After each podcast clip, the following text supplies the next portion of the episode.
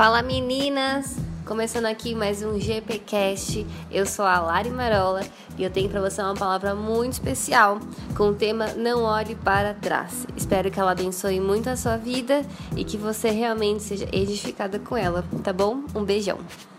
No curso essa semana, né, pastora, a gente estava lá no ambulatório e e é triste porque as pessoas estão presas no passado.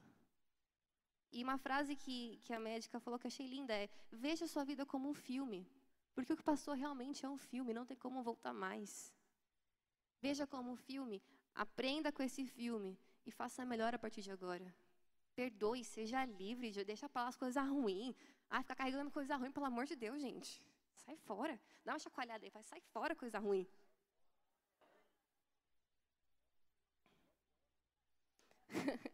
Vamos ler mais um texto sobre a mulher de Ló. Lucas 17, 22. Lucas 17, 22.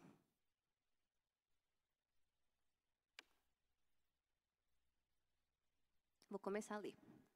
Depois disse a seus discípulos: Chegará um tempo que vocês desejarão ver um, do, um dos dias do filho do homem, mas não verão. Dirão a vocês: Lá está ele, ou aqui está. Não se apressem em segui-los, pois o filho do homem no seu dia será como um relâmpago cujo brilho vai de extremidade à outra do céu. Mas antes é necessário que ele sofra muito e seja rejeitado por essa geração. Assim como foi nos dias de Noé, também será nos dias do filho do homem.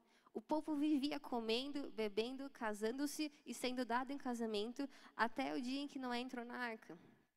Qualquer semelhança é mera coincidência né, com a nossa realidade.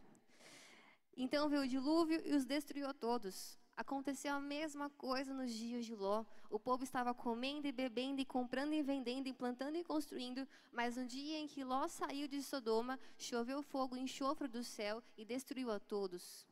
Acontecerá exatamente assim no dia em que o Filho do Homem for revelado. Naquele dia, quem estiver no telhado de sua casa, não desça para apanhar os seus bens dentro de casa. Semelhantemente, quem estiver no campo, não deve voltar por coisa alguma. Lembre-se da mulher de Ló. Quem tentar conservar a sua vida, a perderá. E quem perder a sua vida, a preservará. E eu quero que esse versículo fique no telão. Esse último. Quando eu fui procurar o sentido original dessa palavra vida, em grego significa alma. Então, quem tentar conservar a sua alma, a perderá. E eu quero ler com vocês, então, a tela número 4. Que ele vai pôr agora. Quando Jesus cita a mulher de Ló nesse versículo, ele o faz para nos mostrar que no momento em que nossa mente estiver presa em reter o que é terreno e mortal, perderemos a nossa alma. O que Jesus fala nesse versículo é: se você ficar preso nisso aqui, que é o que vocês conhecem, já era, você vai perder tudo. Porque isso aqui é passageiro. O que não passa é o que está em mim, que é eterno. É nisso que você precisa se apegar. E isso é, é, tão, é tão importante para Deus que eu quero que você leia o versículo, mas não precisa pôr no telão, vou ler daqui. Em Lucas 9, 62 está escrito: Ninguém que põe a mão no arado e olha para trás é apto para o reino de Deus. Não importa o que você tenha vivido no passado, Hoje pode ser diferente. O seu passado não te define. Você está em Cristo, você é uma nova criatura. Tudo novo se fez. Se isso dói, se isso machuca, se se incomoda, busque ajuda, fale com alguém. Mas não fique preso às coisas do passado. Porque isso não vai te levar a lugar nenhum, mas aos poucos vai matando a sua alma. É forte isso, né? E para mim é, para mim faz muito sentido. Mas ok. Então quer dizer, Larissa, que eu tenho que focar só no futuro e ficar só pensando no futuro e esquecer o passado? Não. Porque se você conseguir controlar o futuro, você me fala como que faz. Caso contrário, se você ficar apegado ao futuro, você também vai ter problema na sua mente. Porque se o passado causa depressão, melancolia, o futuro vem com ansiedade, vem com pânico, vem com coisas ruins também, porque nós não temos o controle. O que vai acontecer pertence a Deus. Então, calma, que vem coisa boa. Respira, respira. Uh, vem coisa boa, calma. Eu quero que você entre na tela número 5, que é a próxima. Da mesma forma que não podemos manter nossa mente no passado, também não podemos deixá-la presa no futuro. No momento em que a nossa mente está presa no, ai, e se eu tivesse feito aquilo? Ah, mas quando eu tiver isso? Ah, mas um dia, um dia, quando eu tiver aquilo vai acontecer. Enquanto você estiver preso nessas coisas, que a gente não sabe se vai acontecer ou não, vai ser ruim para você, porque você não vai ter algo que Deus quer te entregar, que é a sua esperança.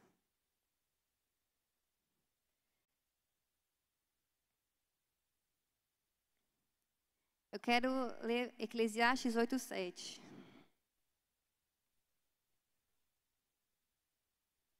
Visto que ninguém conhece o futuro, quem lhe poderá dizer o que vai acontecer?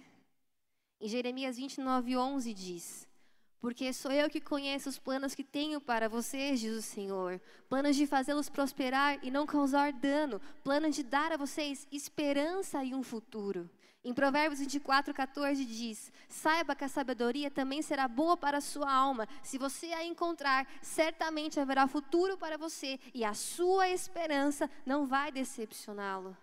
Se você não ficar preso no passado e se você confiar em Deus, há esperança para você e para mim, porque Ele prometeu. Confia em mim, entrega a mim. Não quer dizer que você tem que parar de fazer plano, não quer dizer que você tem que parar de fazer sonho. Não, gente, eu tenho, eu tenho um caderno com planos para que há 10 anos. Eu escrevi coisa para que 10 anos eu quero que aconteça. Então, tenho planos para 3 anos, para 5 anos e para 10 anos. E entregar as mãos de Deus. Falei, Deus, se o Senhor quer que isso aconteça, está aqui, ó. Vou fazer minha parte e o Senhor é minha esperança. Os planos são meus, mas o Senhor é meu futuro. E é assim, é assim que Ele quer. Porque senão, de verdade, se você já teve uma crise de ansiedade, você vai saber que isso não é nada, nada bacana, nada bom. Não estejais ansiosos. E ficar preso no futuro gera ansiedade. Então, para concluir essa parte, eu quero que você leia Lamentações 3, 19. Esse eu quero ler mesmo, tipo, no telão. Lamentações 3, 19.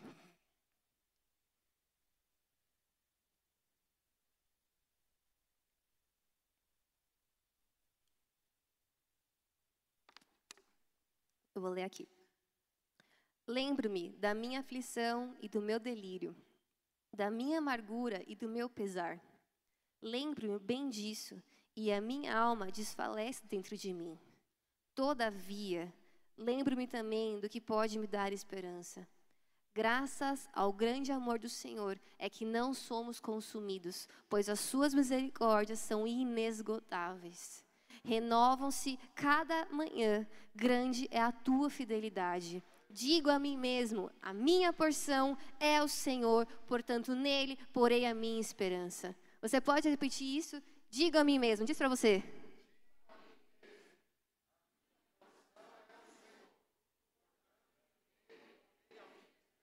Coloque sua esperança naquele que é o único, o único que pode controlar todas as coisas.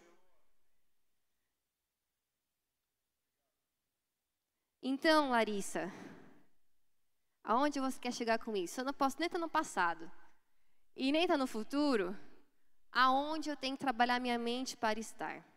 E eu quero entrar com vocês na tela número 6. Entre o passado e o futuro, e mais dois outros lugares que sua mente pode ir, que depois eu compartilho. Tem um lugar no meio deles, que é onde Deus quer que nós estejamos, que é o presente.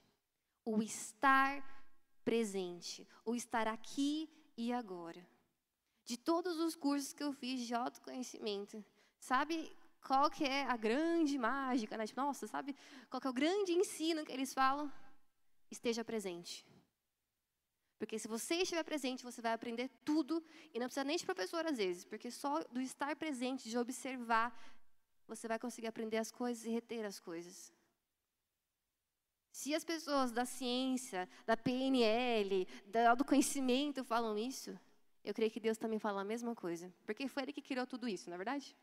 Ele criou nossa mente, nossa inteligência, nossa forma de pensar e de agir. Estar presente é questão de domínio próprio. É no meio de uma discussão não trazer à tona frustrações passadas ou coisas imaginárias do futuro, mas se concentrar no que há hoje, no que pode ser feito agora. É confiar que Deus nos dará um futuro bom e colocar nossa confiança nele. É crer que o passado nos trouxe até aqui, nos tornou quem somos e nos aponta uma direção diferente do que podemos ser agora. Nesse momento, Basta estarmos presentes para entender isso. Estar presente é estar 100% aberto para ouvir a Deus, atender o seu chamado para a nossa vida, a sua missão. Se a gente vai com a cabeça lá em. Não, não, eu não posso falar tão longe que eu também não sou tão velha assim, né? Mas se eu estiver com a minha cabeça lá em 1990, como Deus vai falar comigo hoje, não vai ter espaço se eu estiver com a cabeça lá no que vai acontecer em 2050, como ele vai falar comigo hoje, você não vai deixar, não, vai ter espaço. Deus muitas vezes tentou falar comigo, mas porque eu não estava presente, eu não conseguia ouvi-lo. E Deus fala de formas inúmeras. Deus fala quando eu estou limpando a minha casa, porque eu estou ali presente, de corpo, alma e espírito, faxinando o banheiro. Deus fala comigo quando eu estou vendo a natureza, porque eu estou vendo a natureza, estou sentindo aquilo. Ele fala comigo. Deus fala comigo quando eu vejo as pessoas servindo aqui, porque eu também estou aqui presente com elas. Mas enquanto eu estiver com a minha cabeça lá no passado ou lá no futuro, eu me perco aqui dentro, eu não consigo ouvi-lo. Queremos versículos para comprovar, tudo bem. Então vamos ler Mateus 6, 25. Senti, senti uma vibração. Vamos ler, Mateus 6, 25. Tudo bem.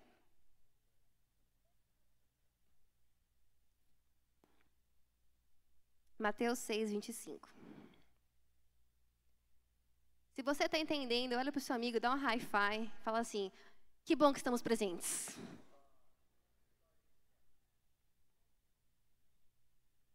Vamos lá, Mateus 6, 25. Porque isso vos digo, não. Ai, peraí. Não andeis cuidadosos quanto à vossa vida, pelo que haveis de comer ou pelo que haveis de beber, nem quanto ao vosso corpo, pelo que haveis de vestir. Não é a vida mais do que o mantimento e o corpo mais do que o vestuário?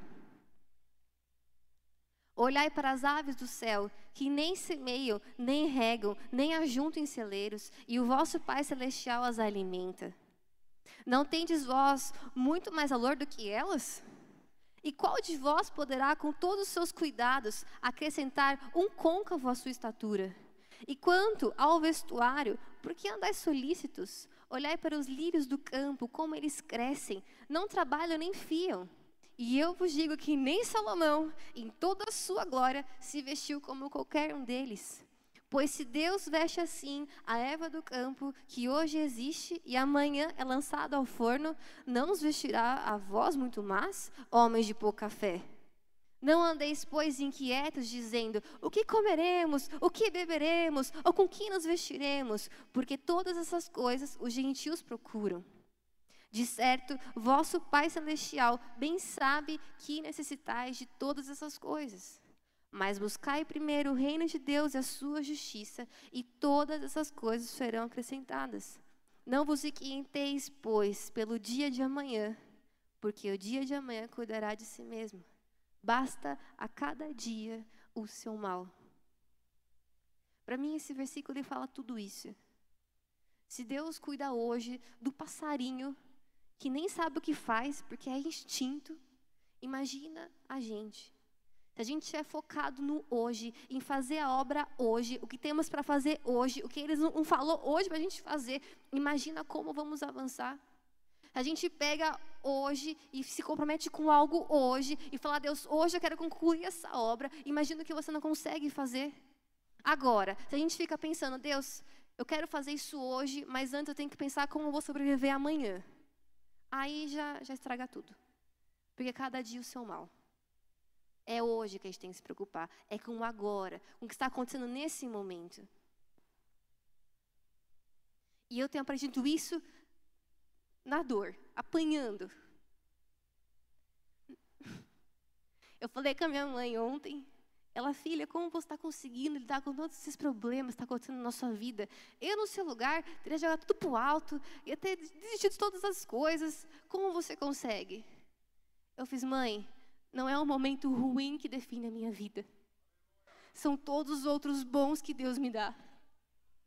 Porque o momento ruim, ele passa. Mas o que eu tenho hoje é a minha fé. E ela se torna cada vez mais inabalável. Quanto mais a, a vida me bate, quanto mais o diabo se levanta, mais a minha fé fica inabalável. Porque eu aprendi a estar presente. Se olhar para trás, eu perco a esperança. Se olhar muito para frente, eu fico doida. Se eu olho para o hoje, eu fico em fé. E é isso que Deus quer de você, que você permaneça em fé, crendo na esperança que há no futuro, lembrando do passado, não com nostalgia, mas como algo que você pode aprender e ser melhor hoje. É isso que Ele quer, você aqui agora, presente, fazendo o que Ele te pediu para hoje. Por isso que eu falei para Deus, Deus, eu, eu gosto quando estudar profecia, mas não precisa dar não. Porque quando estudar profecia na minha vida, eu fico muito, muito ansiosa. Eu não sei lidar com essa ansiedade. Eu fico trocando os pés pelas minhas mãos. É real, ele parou de dar. Eu vivo hoje. E o meu combinado com ele é esse. Deus, eu vou fazer o hoje. E eu creio que você está me guiando. Né? Eu estou com você, eu creio que você está me guiando. E as coisas vão acontecer, as portas vão se abrir. E tudo vai dar certo, o Senhor está à minha frente. Agora, se você me dá profecia, pode ser que eu, que eu mele tudo. Porque eu sou ansiosa, eu sou humana, me perdoa. O Senhor me conhece, o Senhor me fez.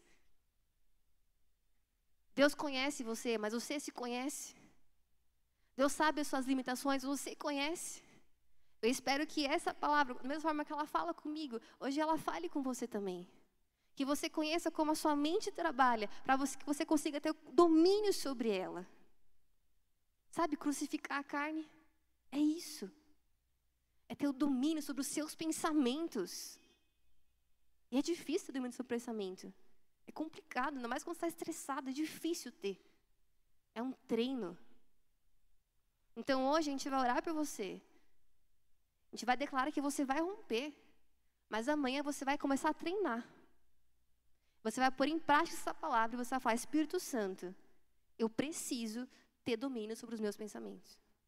Eu preciso que o Senhor me ensine a estar presente. Eu preciso. E vocês dois juntos, amigos forever para sempre, vão conseguir fazer isso acontecer. Se você lembrar a oração do Pai Nosso, tem uma parte que diz: Dai-nos hoje o pão nosso de cada dia. Deus tem um pão para hoje, para a sua vida. Para hoje, uma provisão. Para hoje. O povo do deserto tentou guardar o maná, e o que aconteceu? Estragou. O que Deus tem para você é para agora, é para hoje. E se você tomar posse disso, eu creio que amanhã vai ter de novo provisão. Porque se Ele cuida do passarinho, ele cuida de você. Você é filho. Olha o seu lado, você é filho. Olha para você, você é filho.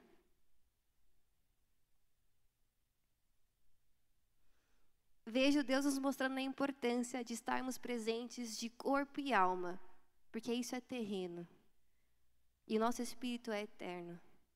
No espírito, quando está intercedendo, você pode gerar as coisas do futuro, você pode gerar as coisas vão acontecer, porque o Espírito é eterno. Agora, o que é terreno é presente, é agora.